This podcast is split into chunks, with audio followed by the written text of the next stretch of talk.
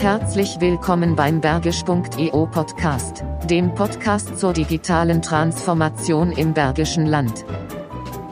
Die Uni Wuppertal befragt einmal im Quartal die Wirtschaft des Bergischen Landes zu ihrer wirtschaftlichen Lage. Daraus entsteht das regionale Konjunkturbarometer. Mit der aktuellen Befragung konnte jetzt erstmals eine eigene Auswertung für die Digitalwirtschaft geschaffen werden. Wie das funktioniert, was man damit erkennen kann und warum die Digitalunternehmen eine wichtige Rolle für unsere Region spielen, darüber sprechen wir mit unserem heutigen Gast. Herzlich willkommen, Professor Dr. Markus Dumet. Eure Gastgeber sind Tobias Dehler und Martin Meyer. Schickt ihnen Kommentare und Fragen an hallo@bergisch.eu. Dann mal los. Tag, Herr Meyer. Guten Tag, Herr Dehler. Wir sind mal wieder unterwegs. Richtig. Und ähm, der das technische Setup zeigt heute, äh, es geht irgendwie um Fakten, ne? Also man kann hier nicht so ganz unvorbereitet sitzen. das ist eine Anspielung, dass ich hier nur mit Handy sitze und äh, alles, alles gut. Natürlich. Aber genau. ich sag mal, du wirst jetzt gleich so viel Zahlen um die Ohren gehauen bekommen. Da musst du natürlich auch im Kopf mitrechnen, ne? Ja, natürlich, ja, natürlich. Aber das werde ich noch hinbekommen. Ja. ja. Wer jetzt glaubt, dass wir bei der ersten äh, digitalen Nachhilfeschule für Mathematikunterricht sind, der liegt daneben. Richtig. Ähm, ich erzähle einfach mal, wo wir sind, oder? Bitte.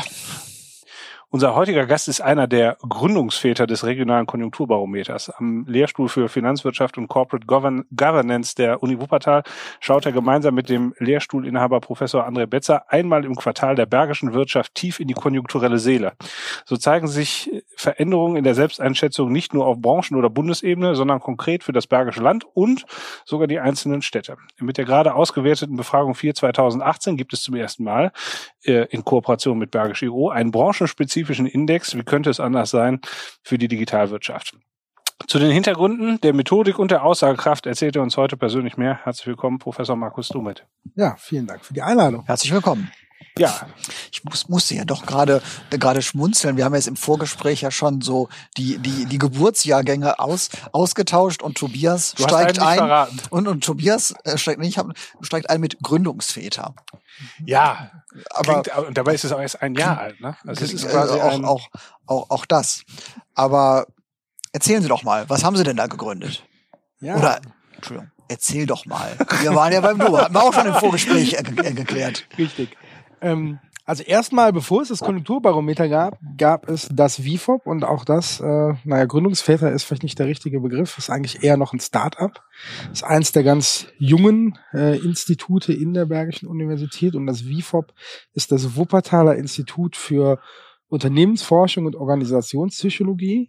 Ähm, und das Besondere an unserem Institut ist, dass wir interdisziplinär arbeiten. Das heißt, wir haben auf der einen Seite Psychologen und Wirtschaftspsychologen, die sich mit äh, eben der Arbeits- und Organisationspsychologie beschäftigen. Und auf der anderen Seite mit André Betzer und mir eben auch, ähm, ich sag mal so, die, die, die klassischen Ökonomen. Ähm, wir haben beide einen ähm, volkswirtschaftlichen Background, sind beide eigentlich eher im Bereich der Finanzmarktforschung unterwegs. Und ähm, was für uns interessant ist, ist eben diese Themenbereiche zusammenzubringen.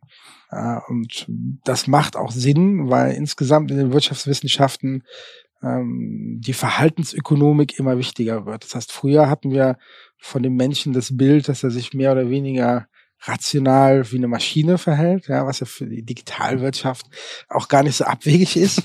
ja, da wird ja auch viel über Maschinen heute entschieden und gemacht. Aber wenn es dann um den Menschen geht, der verhält sich vielleicht nicht immer rational, sondern in bestimmten Dingen, äh, bestimmten Lebenslagen auch mal äh, abseits der, der strengen Rationalität. Und genau darum geht's. Ja, Wie, was, was passiert denn eigentlich, wenn wir akzeptieren, dass der Mensch äh, Fehler macht?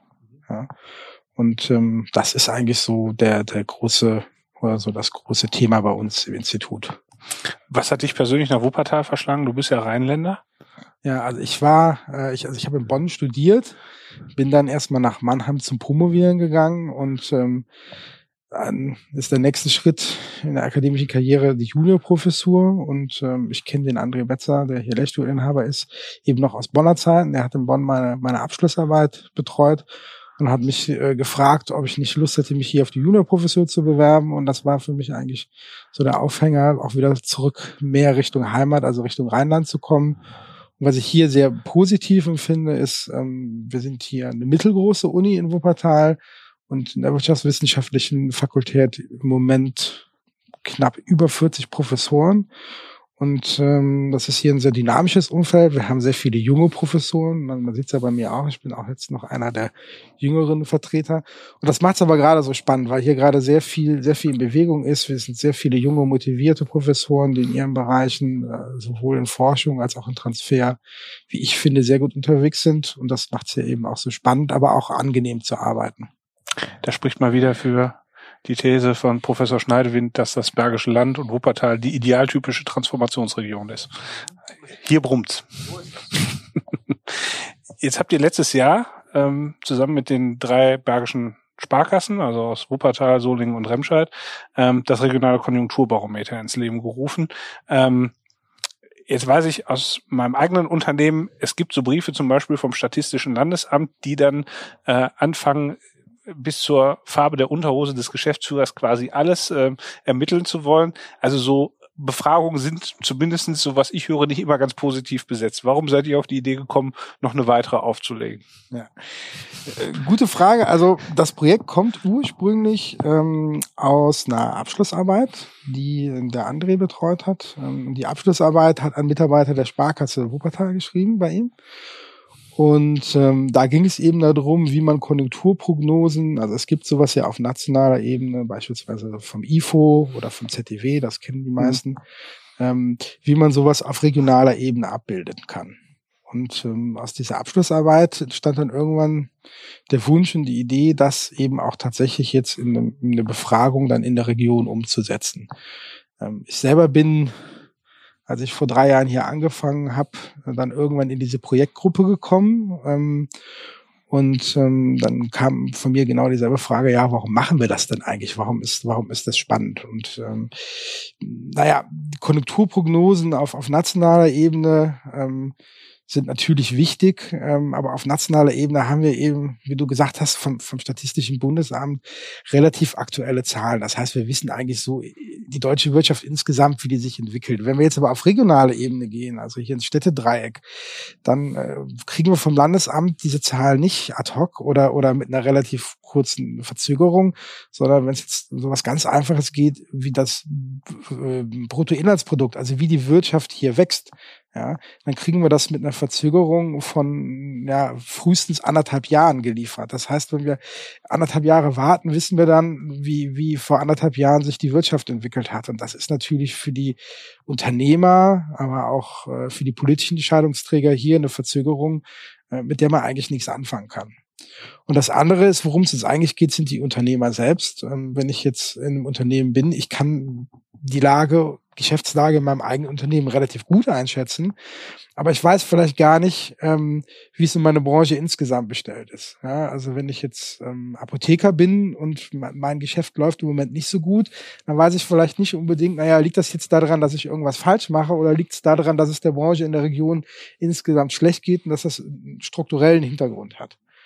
Ähm, und genau das ist eigentlich so unsere Vision. Wir, also wir wollen eigentlich langfristig dahin gehen, hinkommen, ähm, dass sich ein Apotheker mit einem Apotheker, ähm, einem ähm, IT-Dienstleister mit einem IT-Dienstleister vergleichen kann. Also dass wir das über alle Branchen abbilden können und dass ein Unternehmer eigentlich dadurch eine bessere Einschätzung bekommt, wo stehe ich denn eigentlich. Das heißt, jedes Unternehmen, was im Bergischen Städtedreieck, also Wuppertal, Solingen, Remscheid angesiedelt ist, darf und sollte teilnehmen, um quasi ähm, die Qualität der regionalen oder lokalen Aussage zu erhöhen. Und je mehr Unternehmen aus einer spezifischen Branche, beispielsweise IT-Dienstleister oder Apotheken daran teilnehmen, umso eher seid ihr auch in der Lage, quasi hinterher eine Aussage für diese Branche in Bezug auf die drei Städte und ins ganz viele Teilnehmer sind sogar für die einzelne Stadt zu bilden, oder? Genau. Ähm, was wird denn da jetzt abgefragt? Muss da jemand ähm, drei Tage lang die Buchhaltung lahmlegen, um alle Zahlen zusammenzusuchen? Oder ähm, was ist, was sind die Fragen, die ihr da stellt? Also wir haben eigentlich ähm, uns bewusst dazu entschieden, diesen Survey sehr kurz zu halten. Das heißt, wir stellen nur vier Fragen. Ähm, zwei Fragen beziehen sich auf die wirtschaftliche Lage, also wie schätze ich meine Geschäftslage ein und wie glaube ich, dass sich die Geschäftslage entwickelt. Ähm, eine dritte Frage zielt auf die Nachfragesituation nach meinen Produkten oder wenn ich ein Dienstleister bin, nach meinen Dienstleistungen ab. Und die vierte Frage zielt darauf ab, ähm, was ich plane hinsichtlich der, ähm, des Personals, also ob ich mehr Personal einstellen möchte, ob ich mein Personal auf dem aktuellen Level halten möchte oder ob ich vielleicht sogar dazu gezwungen bin, Personal freizusetzen. Mhm. Und mit diesen vier Fragen, das ist dann relativ knapp, können wir aber durch eine aus unserer Sicht sehr ausgefeilte Methodik dennoch äh, sehr viel eben für die regionale Wirtschaft und auch für den regionalen Arbeitsmarkt ableiten da, da würde ich noch mal nachhaken. Was, also, das macht ja viel Sinn. Kein Problem. ähm, es macht ja, es macht ja äh, äh, Sinn, das sehe ich schon in der in der Region auch abzufragen. Ähm, aber wenn ich euch, wenn ich dich richtig verstehe, dann fragt ihr jetzt nicht spezielle regionale Gegebenheiten ab. Also klar schon, ihr fragt die die die Unternehmer vor Ort, aber man könnte ja genauso gut äh, nach also nach, nach ja, speziellen Gegebenheiten hier in der Region dann auch, auch die abfragen, um das so ein bisschen äh, genauer auf den Punkt zu bringen. Oder vertue ich mich da? Also äh, wir machen zweierlei. Also einmal, wenn ich natürlich die Unternehmen in der Region frage, bekomme ich die Antwort oder als Antwort, wie es den Unternehmen in der Region geht. Das ist natürlich nicht vollkommen losgelöst von einer deutschlandweiten Entwicklung, das ist klar. Aber wir sehen eben auch, dass wir in der Region ähm, sowohl im Positiven wie im Negativen, das hängt dann von der jeweiligen Zeit, von dem jeweiligen Zeitpunkt oder auch von der jeweiligen Branche ab, Entwicklungen haben, die am nationalen Trend vorbeilaufen. Und das sagen mir natürlich nur die Unternehmen, die ich in der Region befrage. Ein Beispiel wäre, wir hatten im Wuppertal im letzten Jahr Starkregen, ja, anders als vielleicht anders ausgeprägt als in Solingen und in Remscheid. Und das hat äh, massive Auswirkungen nicht nur auf das produzierende Gewerbe gehabt, sondern auch zum Beispiel den Handel. Wir hatten hier den Kaufhof unter Wasser stehen. Ähm, das ist natürlich ein Paradebeispiel dafür, warum sich eine regionale Wirtschaft anders entwickelt als der nationale Trend. Das nennt man in Wirtschaftswissenschaften exogener Schock. Ja, das heißt, wir können Ereignisse haben, die betreffen, ja, das können was wie ein Unwetter sein, das kann aber auch ein Großunternehmen sein, was hier angesiedelt ist und auf einmal als Großunternehmen unter Druck gerät und deswegen Stellen versetzen muss. Das heißt, wir haben auch bestimmte Effekte, die nur lokal wirken. Mhm. Ja, und das, das bekomme ich eben dadurch raus, indem ich die Unternehmer in der Region frage. Und die Leistung, die dahinter steckt, ist natürlich nicht nur das Befragen der Unternehmer, sondern dass wir diese Daten mit, mit eben diesen ganzen Daten, was Tobias gesagt hat, mhm. vom Statistischen Landesamt mhm. abgleichen. Ja, das mhm. heißt, wir kriegen von denen relativ große Zahlenwerk mhm. zur Verfügung gestellt. Wir müssen diese Daten ja nicht doppelt abfragen, das wäre Quatsch.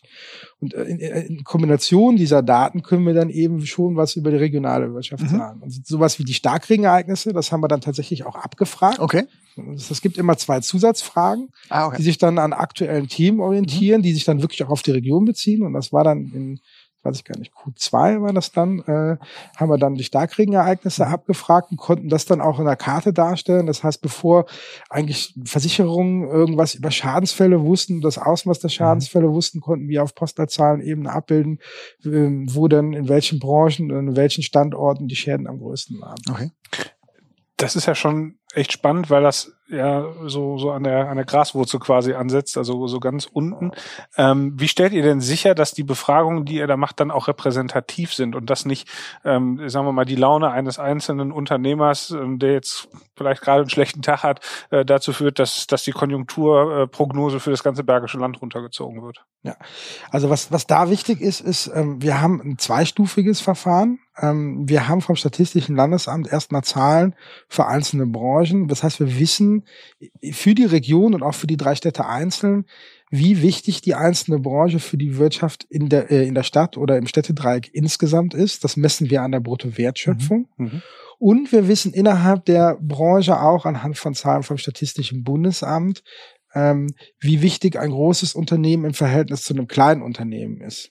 Ja, also stellen wir uns vor, wir haben Unternehmen mit, mit drei Mitarbeitern, ich, ich sage Mhm. jetzt mal ganz platt, eine Pizzabude, ja, wo, wo drei, drei Menschen arbeiten.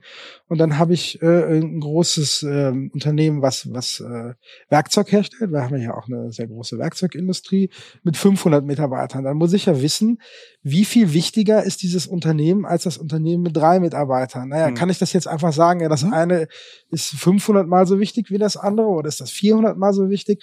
Und das ist eben was, da, wo wir auf Zahlen vom Statistischen Landesamt und Bundesamt zurückgreifen, wo wir dann wirklich genau sagen können, ja, es kommt auch wieder auf die Branche drauf an. Mhm. Ja, also wenn ich jetzt ähm, in der Branche bin, die besonders personalintensiv ist, dann ähm, ist eben mehr Personal gleichzeitig, dass das Unternehmen auch entsprechend wichtiger ist. Wenn ich aber in einer Branche bin, was weiß ich, in der Immobilienverwaltung, also ich nehme mal eine Immobilienverwaltung mit fünf Mitarbeitern, die kann trotzdem äh, ein sehr großes Immobilienportfolio haben und mit dem, was sie da ähm, an, an, an Immobilien vermietet, ähm, am Ende trotzdem eine sehr große Bedeutung für die Wirtschaft in der Region haben. Mhm. Ja?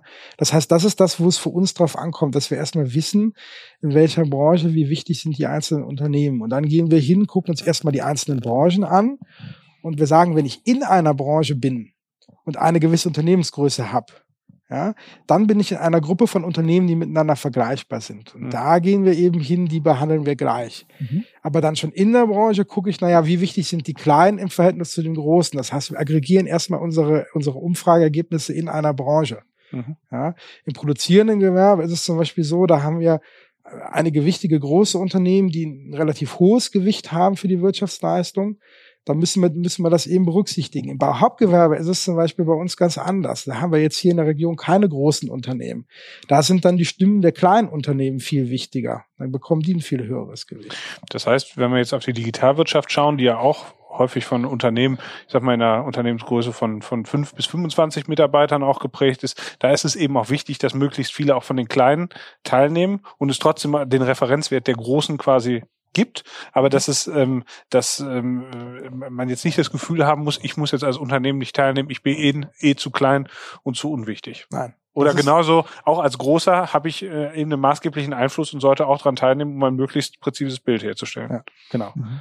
Ja, also die, bei den Großen ist es tatsächlich so, die Großen, die, die haben wir alle auch direkt angeschrieben und auch durch persönliche Kontakte umworben, dass die teilnehmen. Die haben wir auch über fast alle Branchen an, an Bord. Ja, Mhm. das ist natürlich für die, für die Wirtschaftsentwicklung in der Region abzubilden und das insgesamt auf einer relativ groben Ebene abzubilden, besonders wichtig. Aber die kleinen Unternehmen sind in vielen Branchen genauso wichtig. Und was wir eben auch darstellen können und was auch regelmäßig zu ganz interessanten Ergebnissen führt, ist, dass es auch in Abhängigkeit der Unternehmensgröße zu ganz unterschiedlichen Entwicklungen kommen kann. Ja, also man sieht manchmal, dass kleinere Unternehmen sich ganz anders entwickeln wie größere Unternehmen. Das sieht man sowohl in der Geschäftslage, in der Entwicklung, in der Bereitschaft, Personal einzustellen oder auch das, worüber wir heute sprechen, ähm, Digitalisierungsprojekte. Also wenn es darum geht, äh, inwieweit Digitalisierungsprojekte umgesetzt werden. Ja, also große Unternehmen ähm, hier in der Region ähm, sind ähm, eher in der Umsetzung fortgeschritten als kleine Unternehmen. Ja, das Mhm. hat mit Sicherheit was damit zu tun, dass die, dass die ganz andere Summen investieren können, dass die eine ganz andere äh, Personaldecke haben, um so Projekte umzusetzen. Und deswegen ist es aber für uns auch so wichtig, um und auch für die Unternehmen selbst, ja, um sich vergleichen zu können, weil eine kleine Apotheke will sich vielleicht nicht mit einer mit einer Versandapotheke in einer ganz anderen Größe vergleichen. Das macht dann auch für das Unternehmen keinen Sinn. Hm. Jetzt haben wir ja quasi, oder zeichnen wir diese Folge ja heute aus Anlass eines, äh, aus einem freudigen Anlass auf, nämlich wir haben zum ersten Mal mit der Befragung, die für das vierte Quartal 2018 durchgeführt wurde, so viele Unternehmen aus der Digitalbranche als Teilnehmer gehabt, ähm, dass äh, jetzt ein eigener Branchenindex für die Digitalwirtschaft gebildet werden kann. Das freut uns natürlich vom Bergisch IO besonders, weil wir ja immer gesagt haben, es gibt hier eine große und aktive Szene, die wichtig ist. Ähm, und äh, das können wir jetzt mit Zahlen unterfüttern. Ähm, wenn du da so, so reinguckst und ähm, wir haben ja auch so ein bisschen drüber gesprochen, wie sich die Branche zusammensetzt ähm, im, im, im Vorhinein und geguckt, wer gehört denn dazu und wer nicht. Ähm, hast du was über die, die bergische Digitalwirtschaft erfahren, was dich selber erstaunt hat oder womit du so nicht gerechnet hättest? Also was ich positiv finde, ähm, was wir natürlich auch hier in der Uni ähm, mitbetreuen, ist, dass wir hier auch eine sehr gute Startup-Szene haben mhm. im Bergischen. Also wenn es Digitalwirtschaft in Deutschland geht, gucken ja die meisten nach Berlin. Ja? Äh, das ist natürlich der oder die große Stadt, die die meisten Softwareentwickler und Startups anzieht. Aber wir sind hier auch im Bergischen Städtedreieck sehr gut aufgestellt. Und wir haben auch hier in der Uni jetzt ähm, was Studiengänge angeht, sehr viel getan. Wir haben auch ein neues Institut. Das hast du ja auch in deinem Interview letztes Mal vorgestellt. Ähm, also da, da passiert hier in der Region unheimlich viel. Ne? Also mhm. wir sind, glaube ich, was, was die Unternehmer angeht, äh, sind wir hier sehr gut aufgestellt. Mhm. Das um das noch mal zu erklären. Also die digitale Wirtschaft ist jetzt erstmalig bekommt sozusagen ihren eigenen oder hat ihren eigenen Report bekommen. Ähm, wie, wie viele haben jetzt äh, aus der digitalen Wirtschaft äh, aktuell teilgenommen? Also aktuell haben in der Digitalwirtschaft 38 Unternehmen teilgenommen. Mhm. Das klingt erstmal nach nicht wirklich so nicht, nicht viel, ja. ja. Ähm, aber auch da ist es wieder so, ähm, die, die, das sind ja jetzt keine Großunternehmen, sondern das sind ja mittelständische Unternehmen, mhm. aber von den Mittelständlern haben wirklich äh, alle mitgemacht mhm. und ähm, von den ähm, Unternehmen bis 50 Mitarbeitern haben wir auch eine gute Abdeckung. Bei den ganz kleinen, das ist natürlich das, das sieht man auch an der Zahl. Mhm. Da ähm, würden wir uns natürlich wünschen, dass wir künftig eine, noch eine höhere Beteiligung haben. Wie definiert sich das, Digitalwirtschaft? Also wer darf da äh, mitmachen? Wer zählt dazu? Nur so, so von der Definition ja, her? Genau. Ähm, es ist so, wir haben ähm, für diesen gesamten, für dieses gesamte Projekt Regionales Konjunkturbarometer ein relativ großes Zahlenwerk von Landes- und Bundesämtern, auf die wir zugreifen. Und die verwenden die Klassifikation der Wirtschaftszweige. Mhm. Ähm, das heißt, jedes Unternehmen wird einem Wirtschaftszweig zugeordnet. Auf oberster Ebene ist es dann sowas wie produzierendes Gewerbe, mhm. Dienstleistungen, Baugewerbe und darunter wird das dann immer granularer. Mhm. Und wir sind eben hingegangen und ähm, haben uns da ähm, an einer Definition orientiert, die auch das äh, Bundeswirtschaftsministerium mhm. verwendet. Das sind dann beispielsweise ähm, die WZ-Schlüssel aus dem Bereich 62 drin. Das ist dann sowas wie Softwareentwickler, äh, Internetdienstleistungen, äh, Hoster, mhm. ähm, das zählt mit dazu. Ähm, also alles, was quasi aus dem Bereich kommt. Aber wir haben beispielsweise auch ähm, theoretisch den Bereich Hardware mit drin. Der mhm. ist natürlich jetzt hier in der Region nicht, nicht so ausgeprägt. Mhm. Ja. Ähm, und wir haben auch ähm, Medienhäuser zum Beispiel mit drin, die mhm. überwiegend digitale Geschäftsmodelle haben. Ja. Kann man aufgrund dieses, äh, dieser Zuordnung sagen, wie, wie groß die Grundgesamtheit wäre, ist. Ja, genau, also da haben wir auch Zahlen vom Statistischen Landesamt ja. zu. Das ist genau das, was für uns wichtig ist.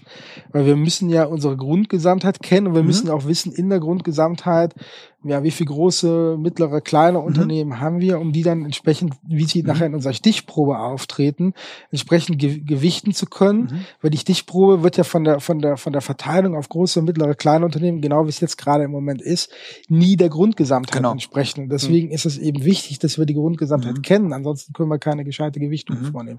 Und dann wären die Ergebnisse, egal was man für eine Fallzahl hat, äh, nicht, nicht valide. Und, und wo stehen wir da im Bergischen Land? Äh, die Zahlen habe ich jetzt hier so okay. nicht liegen. Die sind bei uns im System hinterlegt, mhm. ähm, weil wir haben, wir haben ja die Webseite Regionales Konjunkturbarometer. Mhm. Ähm, da äh, registrieren Sie sich mit dem mhm. Profil und in dieser Webseite da steht eine relativ große Datenbank hinter, wo dann auch die Daten vom Landesamt, vom Bundesamt reinlaufen und da sind dann die entsprechenden Zahlen alle mhm. hinterlegt.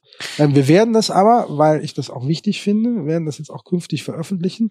Was wir schon veröffentlicht haben, ist die Zuordnung mit den WZ-Schlüsseln. Das heißt es gibt bei uns unter Publikation auch schon ein Dokument, äh, mhm. das man abrufen kann. Da ist dann im Prinzip hinterlegt, wie wir Digitalwirtschaft äh, definieren und welche ähm, ja, Unternehmenstätigkeiten dazugehören mhm. und welche eben nicht. Ne? Okay. Und da wird man dann eben auch äh, jetzt die Kürze dann auch die Zahlen finden zur Digitalwirtschaft, mhm. aber auch zu allen anderen Branchen.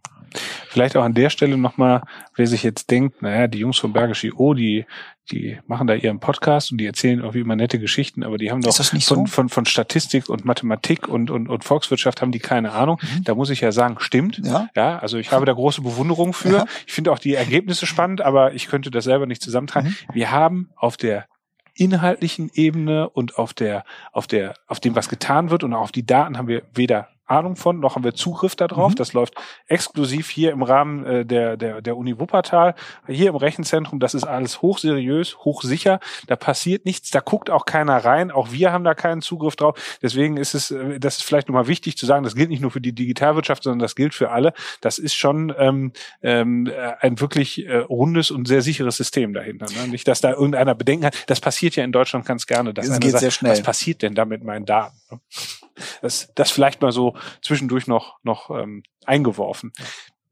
Also hier wird, hier wird keine Excel-Datei hin und her geschoben per E-Mail mit, mit allen Daten. Also das ist ja auch, auch in, an sich, also ich sag mal, das ist jetzt eine andere Geschichte, aber rein diese, diese, diese Statistiken auszuwerten, aufzusetzen, äh, miteinander zu verknüpfen, ähm, ja, ist ja nicht einfach eine Excel-Datei, sondern ist ja auch ein Digitalisierungsprojekt, ähm, wie ja. es im Buche steht. Ja, genau. Also das ist bei uns ist es tatsächlich eine, eine relativ große Datenbank ähm, mit, äh, wo wir dann auch verschiedene Schnittstellen von den einzelnen Ämtern nutzen. Mhm über die dann die Daten automatisch in die Datenbank reinlaufen. Mhm. Also weil sowas wie, wie Bruttowertschöpfung, das habe ich ja vorhin schon gesagt, das ist das, was wir als Gewichtungsgröße dann verwenden, mhm. ist ja keine Größe, die, die man einmal irgendwie hat und dann ist die für die nächsten 20 Jahre fix, mhm. sondern das ändert sich ja auch laufend und diese Daten müssen auch laufend aktualisiert werden. Das mhm. heißt, wir haben also wirklich da mehrere APIs, die regelmäßig die Daten ziehen, die laufen in die Datenbank rein. Dann laufen in die Datenbank natürlich die Umfragedaten rein mhm. und äh, nach hinten raus wird das dann, äh, dann auch voll automatisch über einen Algorithmus ausgewertet. Cool. Wenn man jetzt so ein bisschen auf die Ergebnisse guckt, also das, was die Digitalwirtschaft jetzt ähm, über das vierte Quartal gesagt hat, da muss man sagen, ähm, überall war Jubel, Trubel, Heiterkeit. Äh, äh, es, ist, es ist ja eigentlich schon fast, fast zu gut, oder? Die Ergebnisse. Also das ist auch was, ihr habt mich ja vorhin gefragt, was, was äh, mich überraschen äh, oder überrascht hat, wenn man sich hier die Digitalwirtschaft im Bergischen anguckt. Also genau die Ergebnisse, die haben mich schon überrascht. Ähm, ich glaube aber nicht, dass die unplausibel sind. Ja, also die Ergebnisse insgesamt vom Konjunkturbarometer, die wir jetzt haben, sind ähm, in Nuancen vom, vom deutschlandweiten Trend unterschiedlich, aber so, so grob geht das auch in die Richtung zu dem, was das IFO sagt. Also wir merken jetzt äh, so insgesamt über alle Branchen hinweg, äh, dass die Lage im vierten Quartal eigentlich gut ist. Wir haben jetzt drei Jahre hintereinander gehabt, äh, wo wir wirklich einen sehr starken wirtschaftlichen Aufschwung hatten. Mhm. Ähm, und auch hier im Bergischen Städtedreieck haben eigentlich die meisten Unternehmen gesagt, unsere Geschäftslage ist, ist gut. Mhm. Ja. Und das war auch im vierten Quartal so. Klar, man hat zum Beispiel sowas wie Handel, die haben im vierten Quartal ihr Weihnachtsgeschäft, mhm. dann hat man noch so bestimmte saisonale Effekte drin. Aber eigentlich ist das alles auch so in, in, in so in dem Rahmen, was man, was man auch auf nationaler Ebene erwarten würde. Ähm, was wir jetzt sehen, ist, ähm, das produzierende Gewerbe war schon letztes Jahr äh, skeptisch, was die, was die Zukunftsaussichten angeht. Das hat einfach damit zu tun, dass das produzierende Gewerbe und auch gerade hier im Bergischen Städtedreieck sehr exportorientiert ist. Ja. Und dann äh, haben wir Entwicklungen in den USA, in China sind die Zahlen nicht so gut, wie wir gedacht haben. Wir haben als ganz großes Thema im Moment den Brexit, mhm. äh, wo wir auch alle mehr und mehr damit rechnen müssen, dass wir einen ungeordneten Brexit bekommen. Ähm, das ist klar, dass das im produzierenden Gewerbe, weil die eben so exportorientiert sind, äh, die Erwartungen getrübt hat. Mhm. Aber wir sehen das jetzt auch in allen anderen Branchen. Ähm, und der, der, die einzige Ausnahme, ähm, was die Erwartungen angeht, sind, sind die Dienstleister. das ist auch so auf, auf deutschlandweiter Ebene. Und innerhalb der Dienstleister haben wir dann die Digitalwirtschaft nochmal. Und die Digitalwirtschaft ist nochmal ein Ticken optimistischer, sowohl was die aktuelle Lage angeht. Da sagen nämlich 100 Prozent der befragten Unternehmen, ja, wir sind mit unserer Geschäftslage zufrieden. Aber auch was die, was die Erwartungen angeht, sagt mhm. immer noch über die Hälfte der, der Unternehmen aus der Digitalwirtschaft, dass sie eben glauben, dass, dass die ähm, Geschäftslage sich nochmal verbessert. Mhm in Bezug die, und bei den restlichen Dienstleistern ist es schon drastisch weniger. Ne? Da ist es, glaube ich, nur so jedes fünfte Unternehmen, was noch eine Verbesserung äh, erwartet und alle mhm. anderen ähm, eher, wie ich es richtig ja. verstanden habe, so, so, eine gleichbleibende Entwicklung oder sogar eine Verschlechterung. Ja. Ähm, das Ganze verknüpft sich ja dann auch schon mit dem mit dem Thema ähm, äh, der der äh, ja, sagen wir, der Mitarbeiterzahlen und auch des Fachkräftemangels. Der ist natürlich auch sehr eklatant dann äh, hier in der Region, oder? Ja. Genau, also Fachkräftemangel ist, ist so ein Begriff, den äh, verwenden wir dann auch in unserem Text, aber eigentlich ist das nicht korrekt. Eigentlich spricht man von einem Fachkräfteengpass. Habe ich jetzt selber mir erklären lassen von einem äh, Arbeitsmarktökonom. Ähm, Schon wieder was gelernt. Ja, und das, das statistische, ähm, nicht das statistische Bundesamt Blödsinn, das, die Statistiken kommen jetzt von der Bundesagentur für Arbeit. Die ähm, geht hin und versucht, diese Fachkräfteengpässe zu ermitteln. Mhm. Und ähm, wenn wir jetzt wieder den umgangssprachlichen Begriff Fachkräftemangel verwenden. Naja, jedes zweite Unternehmen, das man fragt, sagt, wir haben Mangel an Fachkräften. Äh, wenn man jetzt die Bundesagentur für Arbeit fragt, sagt die, nein, wir haben keinen flächendeckenden Fachkräfteengpass okay. oder Mangel, sondern es hängt von der Branche und der Region ab. Eine der wenigen Ausnahmen sind dann aber, ist dann aber tatsächlich die Digitalwirtschaft. Mhm. In der Digitalwirtschaft haben wir wirklich einen flächendeckenden Fachkräfteengpass. Und wenn man sich das in einer Darstellung auf einer Karte anschaut, dann ist NRW so wie der Rest äh, von Westen Süddeutschland tiefrot. Mhm. Und äh, das haben wir ja vorhin auch schon mal angeguckt. Die einzige Ausnahme, auch wenig überraschend, ist Berlin. Mhm. Ja, ähm, so als Hotspot, die haben immer irgendwie genug Pro Programmierer. Das wirkt besonders attraktiv. Ja, und äh, überraschenderweise Weise Mecklenburg-Vorpommern. Die haben auch keinen Fachkräftemangel. Aber hier, hier ist es definitiv eklatant.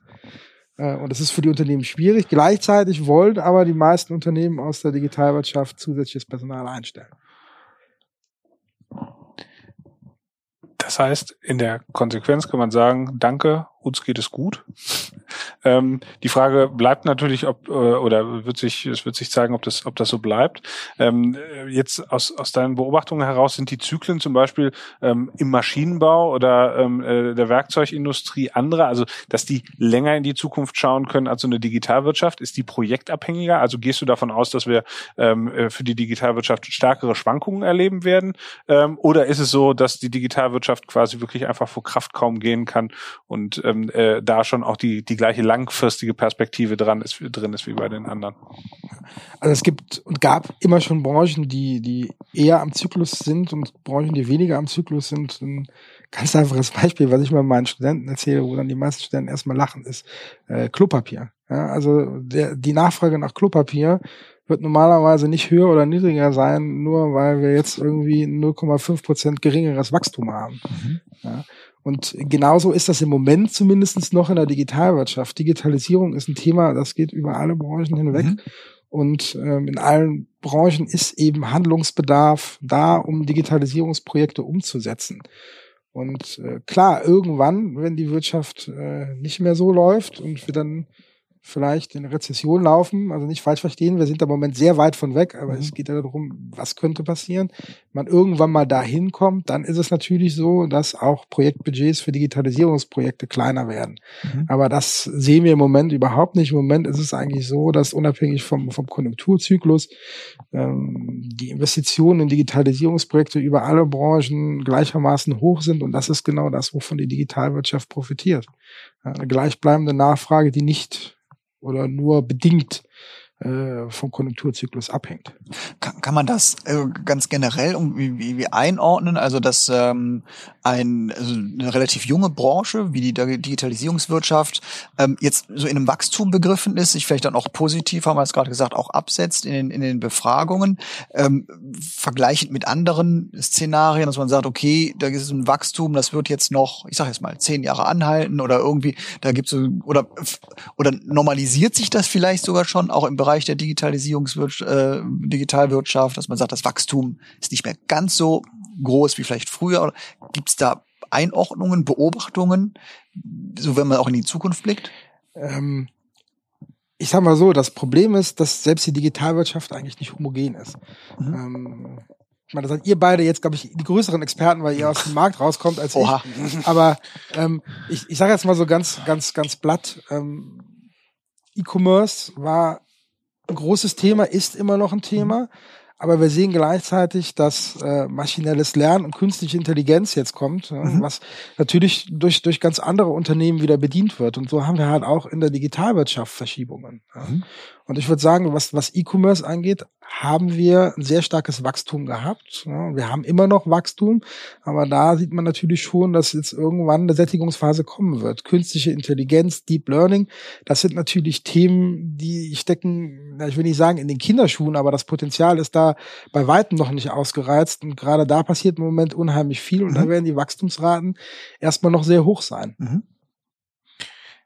Jetzt habt ihr ja in der in eurer Befragung, hast du ja eben erklärt, gibt's immer die vier Standardfragen, die identisch sind und dann gibt's äh, eben noch zwei, zwei Zusatzfragen äh, und ähm, äh, ja, zur Feier des ersten Branchenindex Digitalwirtschaft habt ihr die Gesamtwirtschaft gefragt, wie es eigentlich um die Digitalisierung äh, äh, steht und habt zum einen gefragt, wie die Chancen und Risiken eingeschätzt werden und zum anderen, wie denn so der Stand der Digitalisierungsprojekte ist.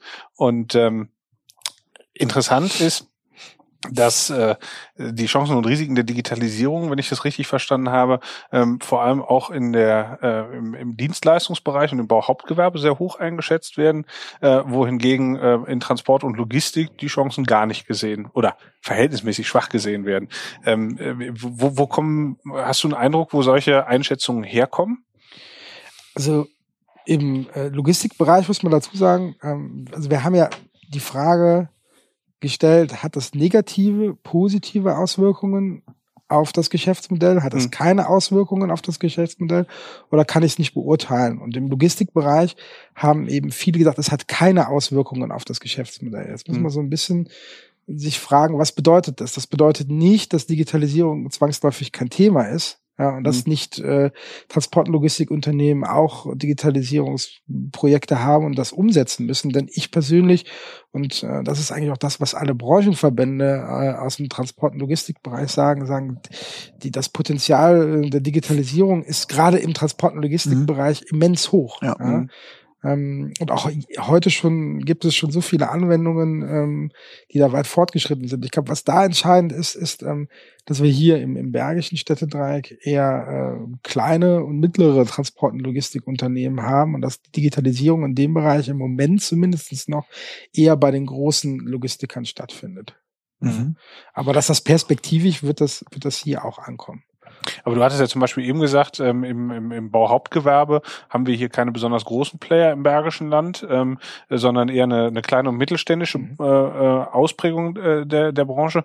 Äh, und ähm, die Zahlen, die du uns da so gezeigt hast, zeichnen, dass aber zum Beispiel im Bauhauptgewerbe von positiven Auswirkungen ausgegangen wird. Ähm, was ja dann irgendwie interessant ist, dass das, das scheint sich mal einmal erst zu widersprechen. Also ähm, äh, dass, dass, dass das vielleicht was mit der Unternehmensgröße auch zu tun hat. Ja, also ich glaube, im, im Bauhauptgewerbe Wettbewerbe, das hatten wir ja im dritten Quartal im Branchenschwerpunkt, ähm, hat das tatsächlich was mit der äh, Auftragsvergabe zu tun. Beim Plattformökonomie ist ein Riesenthema in, in allen Branchen und im Bauhauptgewerbe, ähm, es geht ja gerade um, um elektronische Ausschreibungen mhm. ähm, und dass durch elektronische Ausschreibungen ich natürlich auf einmal Zugriff auf ganz andere Projekte habe. Mhm. Also ich mich also auch viel, viel besser auch um, um, um andere Projekte bewerben kann, die ich vielleicht vorher gar nicht bekommen habe oder wo ich vorher keinen Zugriff drauf hatte. Ähm, dann ist äh, in dem Baugewerbe ähm, BIM ein Riesenthema, ähm, Building Information Modeling. Das heißt, äh, das ist ein Verfahren, da werden äh, Gebäude nicht nur beim Architekten in der CAD-Software digital geplant, sondern das wird über alle Gewerke äh, hinweg einmal digital gebaut, das Gebäude. Und dadurch habe ich eben die Möglichkeit, was Kosten, was, was Ausführungs-, äh, Bauausführungszeiten angeht, das in, in jede Richtung zu optimieren. Und das ist in der Bauwirtschaft ein, ein Riesenthema. Auch da muss man fair, fair, fairness halber sagen, es ist erstmal natürlich ein Thema für größere Unternehmen gewesen, aber das geht jetzt immer mehr auch in mittlere und kleine Unternehmen rein. Das heißt, also man insofern, sieht ja eigentlich auch so ein bisschen die Innovationszyklen also der unterschiedlichen Branchen, ja. wie weit es quasi auch schon in den kleineren Unternehmen angekommen ist. Ja, okay. da sieht man das. Ähm, äh, es ist jetzt nicht so total überraschend. In der, äh, Im Bergischen Land äh, haben 62, nein, 69,2 Prozent der Einzelhändler gesagt, dass sie von negativen Auswirkungen ähm, auf ihr Geschäftsmodell ausgehen. Ähm, 100 Prozent der Werkzeugmaschinenbauer, hast du gesagt. Genau. Sehen sie aber positiv. Sehen sie aber positiv. Ja. ja auch was die Umsetzung angeht, sind die, sind die Werkzeugmaschinenbauer, das war ja die andere Frage, inwieweit Digitalisierungsprojekte äh, geplant sind. Wenn, wenn es Digitalisierungsprojekte gibt, ob die in der Planungsphase, in der Umsetzungsphase oder abgeschlossen sind. Und dann mhm. sieht man eben, dass die Werkzeugmaschinenbauer, auch was die, was die Quote in der Umsetzung angeht, auch ganz weit vorne sind. Hm. Ehrlich gesagt, also äh, bei der Frage nach den Digitalisierungsprojekten und dem Stand, da gab es so eine Antwort, ähm, äh, die, die ich doch äh, erstaunlich finde. Es gibt quer über die Größenklassen hinweg, die ihr da, also Unternehmensgrößenklassen hinweg, ähm, gibt es äh, so zwischen, ja ich sag mal, 10 und fast 30 Prozent der Unternehmen äh, in der jeweiligen Größenklasse, die sagen, wir haben keine Digitalisierungsprojekte geplant das kann ich mir ehrlich gesagt fast gar nicht vorstellen, dass es das noch, noch gibt. Ähm, hat das auch was mit Definitionsfragen zu tun? Also, dass, dass gewisse Projekte vielleicht auch in den Unternehmen nicht als Digitalisierungsprojekte gesehen werden? Oder gibt es einfach wirklich bis zu einem Drittel der Unternehmen, die einfach nichts tun? Ich glaube, das hat zum einen was damit zu tun, was man unter Digitalisierung und Digitalisierungsprojekt versteht. Mhm. Ähm, dass viele ähm, eigentlich Digitalisierungsprojekte äh, haben oder auch schon durchgeführt haben und das denen gar nicht bewusst ist, was ein Digitalisierungsprojekt ist. Mhm. Ähm, und zum anderen ist es äh, schon so, dass die, die sagen, ähm, es hat keine Auswirkungen auf unser Geschäftsmodell, gleichzeitig auch die sind, die natürlich keine äh, Digitalisierungsprojekte planen. Mhm. Insgesamt kann man aber sagen, es sind quasi alle anderen in der Planung oder in der Umsetzung. Ja. Ähm, und relativ wenige behaupten, sie hätten das schon abgeschlossen. Ja. Wobei man natürlich die Frage stellen kann, wer glaubt, dass er Digitalisierung schon abgeschlossen hat, ist vielleicht genauso auf dem Holzweg wie diejenigen, die, die meinen, sie müssten keine Digitalisierung planen, oder? Genau, oder wird sie jemals abgeschlossen sein? Also der, der Großteil ist tatsächlich in der Umsetzungsphase. Ja? Und da, da sieht man dann so ein bisschen den Unterschied zwischen großen und kleinen Unternehmen. Bei den großen Unternehmen, also das sind dann Unternehmen mit mehr als 500 Mitarbeitern, da sind es dann über drei Viertel der Unternehmen, die in der Umsetzung von großen Digitalisierungsprojekten stecken. Und bei kleinen Unternehmen oder Kleinstunternehmen mit äh, ja, zehn Mitarbeitern, da ist es dann nur noch äh, die Hälfte, was aber immer noch viel ist, finde ich. Mhm. Also, es ist nicht so, dass man sagt, die kleinen Unternehmen verpennen die Digitalisierung, sondern selbst bei den kleinen Unternehmen sind die Hälfte in der Umsetzungsphase. Mhm. Jetzt hast du ja hier ein Büro mit einem, naja, ein bisschen Baustellen verengten, aber doch sehr schönen Blick ins Tal der Wupper runter, äh, in Richtung Elberfeld. Ähm, wenn du jetzt quasi deinen Blick schweifen lässt hier über die Region, was ist so das, was du dir wünschst für das regionale Konjunkturbarometer äh, und eure Arbeit so für die Zukunft? Also ähm, wo, wo soll's wo soll's weiter hingehen? Also was, was ich mir wirklich wünschen würde, ist, dass wir ähm, irgendwann mal so granular sind, dass sich wirklich äh, ähm, ein Apotheker mit einem Apotheker äh, oder auch einen äh, Hochbauer mit einem Hochbauer vergleichen kann. Also, mhm. dass es dann wirklich für die Unternehmen einen Mehrwert hat. Mhm. Ähm, ich meine, klar, wir als Universität ziehen natürlich immer aus den Ergebnissen was raus. Wir sehen, in welchen Branchen äh, Bedarf ist, ähm, sei es äh, hinsichtlich Fachkräften, ja, haben mhm. wir ja vorhin drüber gesprochen, das hilft uns natürlich auch dabei äh, zu entscheiden, ähm, in welchen Bereichen wir neue Studiengänge oder auch neue Profile innerhalb von dem Studiengang aufsetzen. Mhm. Ähm, aber das Konjunkturbarometer an sich ist ja erstmal kein Projekt, was die Uni der Uni wegen macht, sondern das macht die Uni und die Sparkassen in Kooperation der Unternehmer wegen. Wir wollen den Unternehmern ja was an die Hand geben mhm. und auch großen wie kleinen Unternehmern ähm, eine Benchmark geben, dass sie, dass sie besser verstehen können, wo sie eigentlich mit, ihr, mit ihrem Unternehmen stehen. Und ähm, die Unternehmer helfen sich am besten selbst, indem sie alle dran teilnehmen. Denn je mehr Unternehmer wir haben, desto granularer können wir das darstellen. Und das wäre eigentlich mein Wunsch. Mhm. Also Hilfe zur Selbsthilfe. Hilfe zur Selbsthilfe. Wunderbar. Sag noch mal, wo Unternehmer denn jetzt noch weitere Informationen bekommen, äh, wenn sie interessiert sind, was sie machen können, Webseiten, wo geht's hin? Genau. Wir haben eine eigene Webseite für das Projekt. Das ist die mhm. Webseite regionales-konjunkturbarometer.de. Mhm. Ähm, da kann man sich kostenlos registrieren, ähm, kann darüber auch die Umfrage ähm, dann durchführen. Wir äh, hatten das ursprünglich als reines Webprojekt geplant. Mhm. Ähm, es gibt aber tatsächlich Unternehmen, das sind vielleicht die, die ähm, auch keine Digitalisierungsprojekte planen, die das immer noch äh, auf dem Papier machen wollen. Mhm. Äh, Spaß beiseite. Daneben sind es tatsächlich auch große Unternehmen, wo eben nicht ein einzelner Entscheider den Fragebogen beantwortet, sondern wo das Ganze durch verschiedene mhm. Abteilungen läuft und die brauchen dann auch das auf Papier. Ähm, wir gehen aber auch in die andere Richtung. Wir werden jetzt ähm, hoffentlich ähm, Q1 2019 auch eine App haben. Das heißt, ich kann das auch ähm, über eine App dann an der mhm. Umfrage mhm. teilnehmen und die Ergebnisse einsehen. Und ähm, was wir auch noch machen werden, ist, wir werden die ähm, Ergebnisdarstellung noch erweitern. Bisher gibt's ja ähm, den regionalen Konjunkturreport und jetzt auch erstmals ähm, dann eine, eine Branchenauswertung für die Digitalwirtschaft. Das gibt's bei uns auf der Webseite unter Publikationen ähm, dann als PDF-Datei, die man mhm. sich runterladen kann. Den großen Konjunkturreport gibt's auch in einer äh, kleinen Auflage in gedruckter Form. Mhm. Ähm, was wir aber jetzt auch noch machen werden, ist, wir werden die ganzen Ergebnisse in der Daten, in einem, in einer, ja, soll man es nennen, in einem Data Library ähm, wenn wir das Ganze auch noch interaktiv aufbereiten. Das heißt, man kann sich das Ganze in Tabellen, Graphen oder auch mhm. Kartenform, wir haben ja vorhin über zum Beispiel diese Unwettergeschichte gesprochen, mhm. kann man sich das Ganze dann auch interaktiv darstellen lassen. Das wird dann so im, ähm, zu Beginn des zweiten Halbjahres 2019 soweit sein. Wann geht cool. die nächste Befragung los? Die nächste Befragung für das äh, erste Quartal startet am 15. März mhm. und endet am 15. April. Wunderbar. Mhm. Das heißt, man kann sich jetzt aber trotzdem schon registrieren, kriegt dann quasi eine Info, es ist wieder soweit, beantwortet die vier Fragen äh, plus die zwei Zusatzfragen. Ist ein bisschen wie Lotto spielen, ne? Und äh, dann Wieso? ja, mit der Zusatzzahl. Ah, so. Ja, sorry. War schlecht, habe ich verstanden. und ähm, äh, wird dann informiert und äh, kann dann eben teilnehmen. Und jetzt müssen wir natürlich zusehen, dass wir gerade die Quote der Digitalwirtschaft mindestens halten, am besten sogar noch weiter erhöhen. Das wäre schön.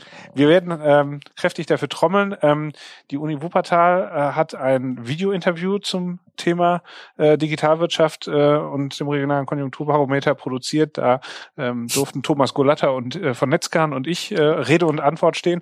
Und das ist auch heute veröffentlicht worden. Ähm, das ist äh, packen wir auch in die Show Notes mit rein. Ähm, wir verlinken nochmal ähm, zum regionalen Konjunkturbarometer selber zu den Ergebnissen, zu der Branchenzusammenstellung, mhm. also all dem, was man so brauchen könnte, um daran teilzunehmen. Und dann hoffen wir, dass wir beim nächsten Mal ähm, äh, die Teilnehmerzahl noch deutlich steigern können.